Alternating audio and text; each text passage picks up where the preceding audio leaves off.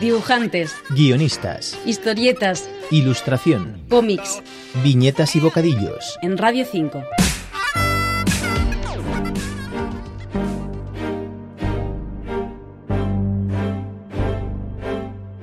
Hace días, Borja González consiguió el Premio Nacional de Cómic por Grito Nocturno, la segunda parte de una magnífica trilogía que acaba de completar con El pájaro y la serpiente, publicado por Reservoir Books. Le escuchamos.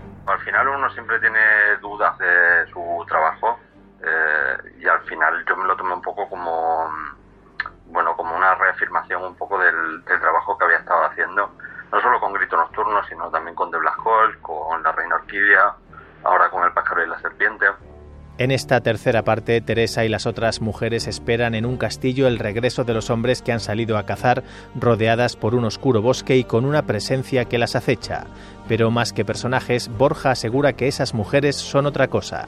para mí Teresa, Laura, Matilde o el mismo escenario por el que se mueven no son tanto personajes como, como emociones concretas, ¿no?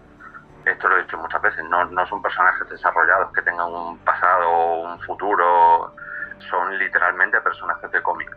Entonces me pasa que con este cómic con el que estoy trabajando ahora, que, que estoy intentando que, que se salga de ahí, lo que ocurre es que termino viendo a Teresa y a Laura en, en ciertos personajes y me tengo que obligar a cambiarles el nombre.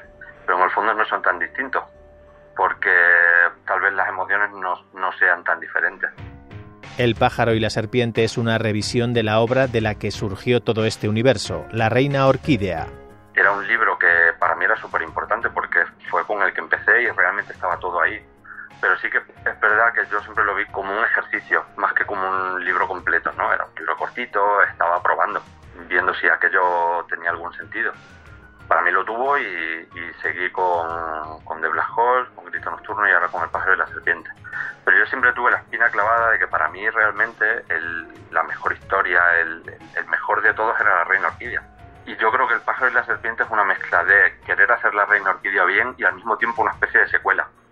Porque casi parece como un reverso oscuro, ¿no? De, como, un- como la otra cara de, de La Reina Orquídea. Entonces al final yo creo que está bien porque es el mejor libro que podía hacer ahora mismo. Es verdad que es una especie de revisión de la Reina Orquídea, pero también es una secuela y es un final. Entonces yo creo que sí que cierra un poco ese círculo. Borja nos explica los temas que quería explorar.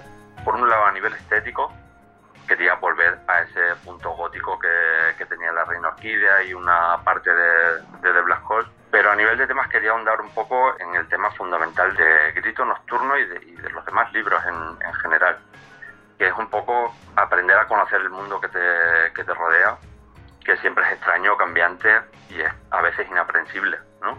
Hasta el punto de que a veces no conocemos a las personas que tenemos alrededor. Yo creo que ese era el tema de Grito Nocturno y aquí vuelve a serlo. Al final tenemos a dos hermanas que eh, una de ellas es Teresa, que está completamente segura de conocer a, perfectamente a su hermana. Y como veremos a lo largo del cómic, no la conoce en absoluto. Y probablemente pues no, no entiende ni a su hermana, ni la, ni la entendió nunca, ni entendió nada de lo que tiene alrededor. Lo cual es una constante en Teresa. El relato también es una historia de autodescubrimiento. este autodescubrimiento Teresa eh, lo termina sufriendo siempre y de hecho termina tomando los peores caminos y yo nunca tengo claro que al final de cada libro Teresa termine aprendiendo algo realmente y si lo aprende suele aprenderlo demasiado tarde de a mí me, me- interesaba mucho por ejemplo que en Grito Nocturno para cuando Teresa se diese cuenta de, que estaba haciendo las cosas mal y entendiese quién era ella con respecto al resto de personajes, fuese demasiado tarde. Y diría que en El pájaro y la serpiente vuelve a pasar lo mismo. A Teresa siempre llega tarde a la hora de entenderse y de entender a los demás. Y por lo tanto hace sufrir a, a la gente que le rodea y a ella misma. El pájaro y la serpiente es un cómic imprescindible que mezcla el fantástico y el punk con temas como la libertad y el feminismo, con mayores dosis de suspense y terror que los anteriores, además de un dibujo espectacular.